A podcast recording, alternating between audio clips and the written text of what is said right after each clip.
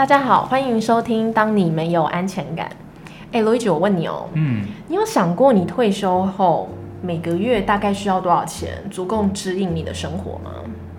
嗯，如果以现在想要的生活品质来说的话，应该大概一个月四五万块嗯跑不掉。觉得那个四五万块是换算成退休那个年纪，嗯嗯，等值于现在四五万块的价值啊的意思哦。对对对，就是有把通膨加进去。对对，嗯，嗯我会这么问你啊，是因为前阵子我看到一个新闻，还蛮有趣的，是一个劳保局的统计，他统计到就是去年八月为止，他月领劳保年金的劳工当中啊，有百分之六十五的人，他每个月领不到两万块。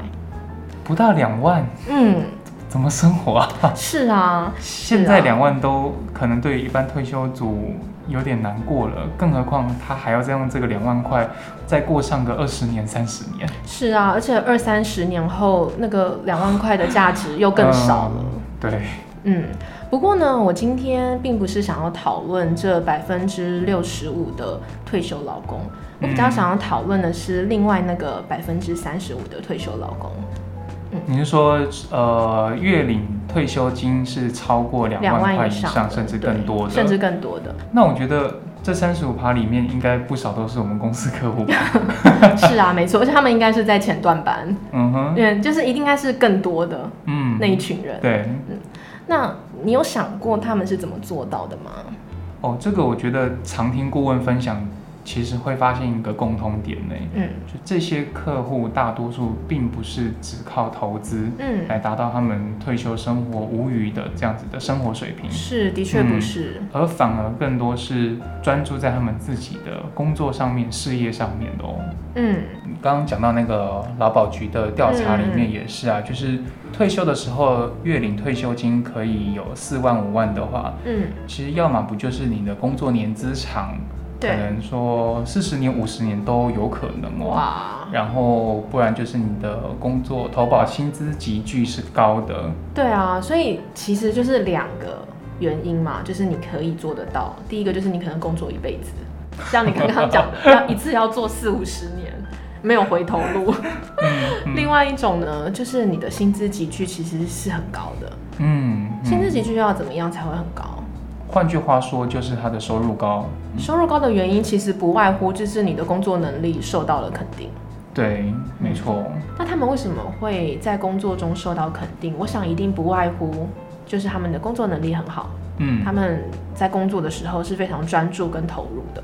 嗯，反而跟这一点跟大家一般所想象的就是，哎，会不会这一些有能力累积资产的人，他是一开始靠着投机钱的方式不断，嗯，买卖股票致富。对，嗯就是不断每一次都是很幸运的投机成功，然后累积资产的，其实并不不是对不这样子，对，嗯，至少以我们的客户群当中，应该很少是这样子。对。那 Stacy，你有好嗯奇你自己退休的时候会是什么样子吗？嗯，有哎、我有大概想过有，，嗯，基本上我应该会属于是退而不休的那一种人。退而不就是休，对哎，可以，我觉得应该有些人不知道这是什么意思，OK，就是可以是解释一下。我会想要退休，但是退休之后，我还是想要再做一些事情。比如说，我有想过，就是我可以在一些跟小孩教育相关的基金会服务，就是可以帮助那些没有父母的小孩，或者是譬如说隔代教养的小孩，他们比较缺乏一些教育资源的小孩，哦，我可以帮助哎，这他蛮有意义的耶。对啊，因为我觉得很重要。我觉得啊，能够充分的得到教育资源，就跟做好理财一样，都是可以翻转贫穷的一股力量。嗯嗯，那你有碰过其他你身边朋友，嗯，他们想象的退休方式吗？大部分都是一直想着要提早退休，哎，就是想要财富自由啊，哦就再也不要工作了。对，这个这真的两三年来，真的很多 这种提早退休的这种议题出现。对啊，嗯所以一堆人都在股海中闯荡啊。嗯你嗯身边一定也有。嗯，你刚刚讲那种是退而不休嘛，但嗯我觉得像一般上班族，其实还是届龄退休比较多，其实也就是到我们现在的法定年龄，嗯，可能大概六十到六六十五，岁就退休了。嗯，然后接下来会提高，哎，好像要提高到六七岁。现在好像是已经提高到六三了嘛？嗯，对，哦，不知道到我们退休的时候到大概。七十吧。还有啊，就是一直工作，然后嗯不想退休的，这也是一种啊。就是他是真的哦是此生找到他的志业，热爱工作，工作也不想换了。是，对，像很多，比如说家里有家业传承的这种，他就是嗯一直工作到他去天堂的那一。我身边真的就有朋友的爸爸妈妈是这样子的，嗯嗯，他们就是此生就是不会退休，嗯做到交棒为止。嗯，还有刚刚你提到，就是最近这几年，就是很多人在讲的提早退休。你知道他们有个名称叫做 FIRE 族吗？fire 族。它的提早退休里面的 FI 是 Financial Independence，财务独立。对，然后嗯还有后面的 R 一是 Retire Early，就是提早退休，对，嗯。就是它组合起来是财务独立、提早退休，然后有一群这样子的人，他们在以这个为他的生活目标，努力的执行。哦，那他们实际是怎么做的呢？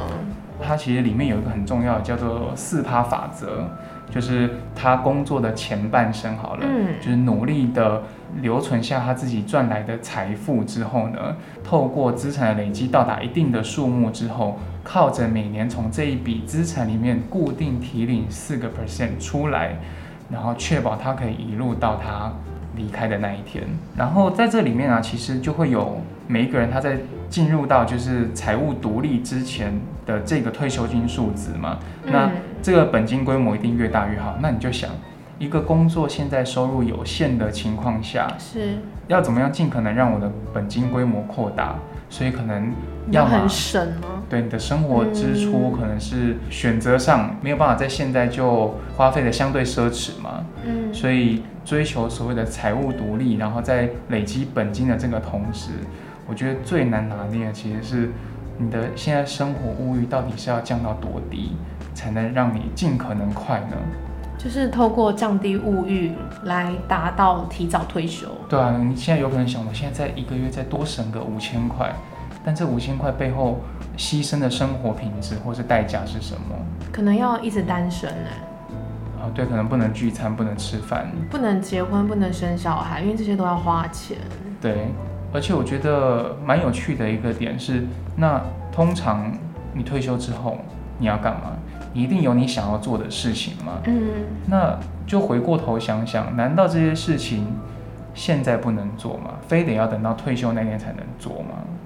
嗯，嗯，我觉得这也是一个在追求所谓的提早退休这件事情之前，我们可以想一想的。可能还是要回归到他们提早退休的目的是什么？就是你为什么想要当一个 fire 族？你是单纯的不想要工作吗？嗯，还是因为我相信绝对没有人就是选择说，哎、我降低物欲来换得提早退休。这个，应该说它很难。而且人生的路其实还蛮长的，责任会越来越多啊。就讲你十年前的想法跟现在怎么会一模一样？是啊，而且哦，你要想哦，就是范尔族有一个隐忧哎，因为你看哦，它这个四趴的法则其实就是一个长期投资的架构的一个概念嘛，对不对？那假设如果今天市场的震荡让范尔族的投资缩水了，那是不是意味着你要过得更拮据，或者是你可能被迫要重新调整，对，去寻找新的收入，还是去支应这个四趴法则？哎，对，或是你距离你的目标实现又更遥远了。嗯。嗯，更遥远，或是过得更拮据。对，这我觉得这是蛮有可能的，因为你没有办法预测市场会怎么样走啊。对，嗯嗯，但我相信我们的客户应该没有一个是属于 fire 族吧？嗯，因为站在理财规划的角度，就本来不是要顾客去过分的降低物欲、生活的品质，是啊，而是反过来说是站在现在和未来，你现在希望过上的生活，然后你也满意的生活状态，要怎么样一直延续到未来，甚至更好？对，还是有没有我们的客户案例可以来做分享呢？嗯，前阵子啊，前阵子顾问有分享一个，这组客户他是从二零一一年开始进入到我们理财规划和资产配置的架构当中。嗯，然后你想，二零一一年到现在已经经历十年多的光景了，嗯，这中间其实投资市场变化非常大。一定的，嗯，但是客户啊，他从一开始的起始金额是一亿五千万，到今天为止，嗯，已经累计到了两亿五千万台币。哇，而且这中间的过程，客户还曾经赎回了三千五百万台币。哇，这个年化报酬率换算下来超过了五趴，哎，嗯，很惊人。为什么那时候顾问会特别在内部分享一个这样子的客户案例？其实就是在最近一次的年度检视，客户就有感而发的直接说出：“我很富有，我很放心。哇，”就就这八个字，但是嗯你知道那个背后，客户传达的是一种就是。我知道这一切交由你们打理是是值得对的决定，令我托付的。是，这也嗯同时也是对顾问一个很大的肯定啊。但我觉得你听这个案例，你可能觉得有点太遥远了，会不会？嗯，我再讲一个，就是再贴近大家一些的好了。嗯好啊，另外一组客户呢，他是太太，其实她在理财这一块已经自己努力打理很多年了、哦。嗯，然后她在认识顾问之前呢、其实她已经在投信、银行、保险各个不同的单位对，买了将近二十档左右的商品。哇，OK，很二十档很多，为什么你会想要买这么多种商品？他说哦，因为我想要就是分散投资啊，分散风险啊，很乍听之下好像也不能说他错哦。对。但是这每一个金融商品背后对接的标的，它最后连接其实大同小异，要么全部都是集中在譬如新兴市场，然后或者特定市场，就是所以根本没有做到分散风险，它分散了二十几个，最后还是落在固定的两三 投种标的。上面。嗯，对，因为他买的时候一定都是跟着当年最热门的商品流行去购买的，嗯，所以导致他其实目的是想要分散，但最后还是集中在一起了。是，最后的结果就是自己理财了多年，状况还是非常的不好。真的好可惜哦。然后他还有小孩，然后先生收入本身其实是不错的。嗯。然后这组客户也是二零一一年进入我们理财规划服务的，嗯。到现在也是差不多十年的时间。嗯，你知道这十年之间呢，他做了什么事吗？他在二零一二年的时候呢，买了一套小套房，嗯。然后二零一五年的时候换了一间新房子，嗯。买了一台新车。嗯。然后他在二零一一年进入的时候，资产是一千九百万，嗯，到今天为止，他的嗯资产已经累计到了四千九百万，将近五千万的等级了。十年来增加了三千万。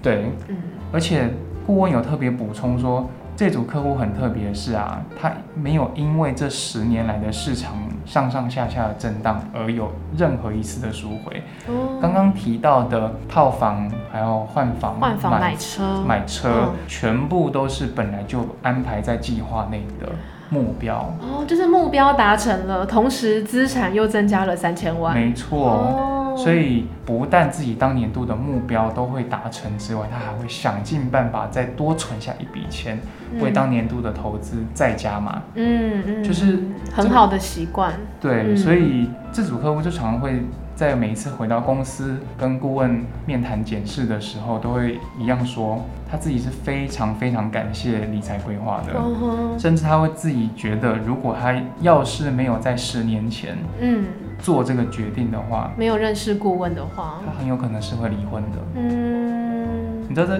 背后就是又是一种代表的，就是把钱打理好，对于他们整个家中的生活平衡是多么的重要。嗯，的确啊，很多夫妻失和啊，不外乎就是为了钱或为了孩子在吵嘛。我自己在听了这两个案例之后，我觉得都有一个共通点的，就是嗯其实人在追求资产的增长，最后就是所谓我们称为富足这件事的背后，通常要的是那份安心吧？你有没有觉得？嗯，对，因为两个客户都不约而同的有提到安心跟感谢。呃，钱它可能会跟我们的生活，刚包括像刚刚讲的家庭，嗯，然后你生活目标的选择，刚刚讲的买房、买车，这些都是最终这些东西，它其实都是在满足我们生活的期待吧。是没有错。嗯其实理财做得好，不只是家庭会更幸福美满，嗯，其实在工作中你可以更投入、更专注。对，我相信这也就解释了那百分之三十五为什么他们可以做得到或做得更好。对，而且你有没有想过啊，就是要怎么样让自己的退休过得更有尊严，而不是一直处于所谓降低物欲，或是让自己过得很拮据，这个应该不是我们退休的目的。对，嗯，那要怎么样可以选择，真的做到选择自己想要的退休的生活品质？其实就是要从理财规划做好开始。譬如说，你退休之后，呃，不用看另一半的脸色啊，不用去依赖小孩啊，嗯，生病了我也可以就是并接受。你自己要的照护方式。对，就是我想要的医疗品质，我可以选择，我不用将就的过生活。对，我觉得这很重要哎。对，而且你想想看哦，现在就是年轻的时候都不想要将就了。你可以想象你退休后去将就个三十年吗？对啊你要将就用那两万块，然后活，啊结果会不会老了之后你选择更少，你连小确幸都没有办法拥有我觉得那个时候就没有选择的选择了。是我，我觉得会更加的无助哎。如果那个并不是你满意的生活样态的话，没错。所以其实做好理财规划才是你真正的底气。嗯，认同这句话。今天的节目最后呢，想要跟大家分享一下，就是我们上一次节目尾声的时候，我们首次提供了十个名额，会由顾问提供免费的线上咨询，嗯十五分钟。对这个活动呢，因为大家反应的非常的踊跃，嗯，再加上我们的节目呢，这次登上了管理类 podcast 的排行榜。恭喜。对，为了呢，就是庆祝这件事情呢，所以我们决定要再加开十个免费的名额。嗯，嗯，欢迎有兴趣的朋友呢，能够透过节目的下方链接点入，并留下你的联络方式，我们就会安排顾问主动与你联系哦。嗯，希望大家都能踊跃报名，一起和顾问聊聊你们的财务烦恼吧。不要错过喽。今天的节目我们就聊到这边，希望大家都能够有一个尊严的退休生活，而且不用将就哦。我们下次再见，拜拜。拜拜。